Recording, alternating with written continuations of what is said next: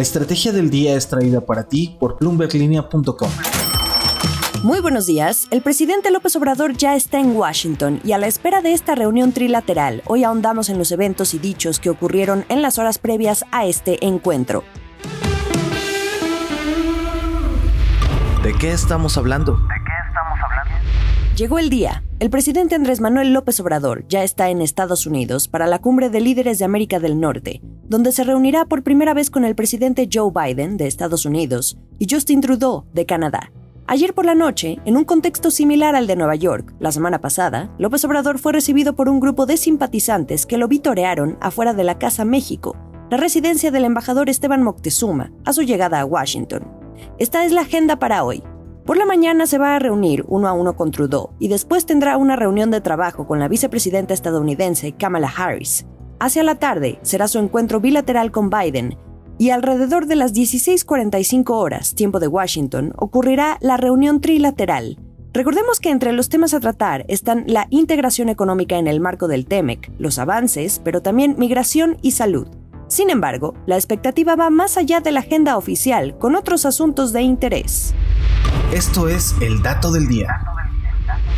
Esto es lo que ha ocurrido en las últimas horas previo al encuentro. Primero, y el que hizo mayor eco, una nueva carta, esta vez firmada por las cámaras de comercio de Estados Unidos y Canadá, que está pidiendo que el tema de la política energética de México se aborde en las reuniones. Se dicen profundamente preocupadas por las medidas que toma el gobierno de AMLO para reducir la competencia de las empresas privadas a expensas de fortalecer a Pemex y CFE, las empresas estatales. Nuevamente suenan las alarmas no solo ante el riesgo de las inversiones, sino por el cambio climático.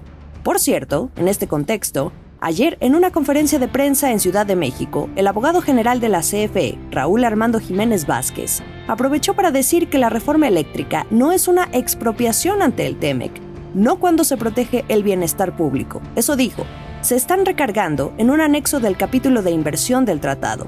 Pueden leer más sobre esto hoy en bloomberglinea.com. El último sorbo. Otros temas, las reglas de origen sobre la fabricación de componentes automotrices de las que México y Canadá difieren con Estados Unidos.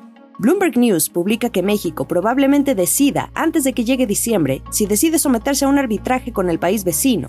Este tema, como el de la reforma energética de AMLO, no está en la agenda. El canciller Marcelo Ebrard insiste en que no, pero los funcionarios que también viajan a Washington como parte de la comitiva, como la subsecretaria de Comercio Exterior Luz María de la Mora, han estado dando pistas de lo que seguramente se pondrá sobre la mesa y será inevitable tratar a puerta cerrada.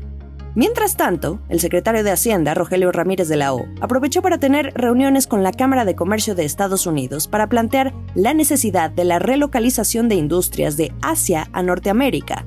Y finalmente, Hugo López Gatel, ayer reveló a Bloomberg su carta a Santa Claus. Busca pedirle al gobierno de Biden que relaje sus requisitos de vacunación y de pruebas de COVID en las fronteras compartidas para mejorar el comercio y el tránsito.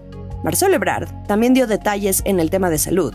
Dijo que México y Estados Unidos van a discutir las formas de fortalecer la producción de vacunas en Norteamérica.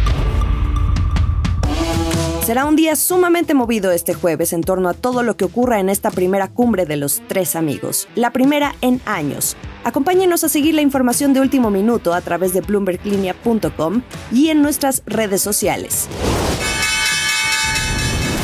Esta fue la estrategia del día, escrito y narrado por Jimena Tolama, producido por Arturo Luna y Daniel Hernández. Que tengas un día muy productivo.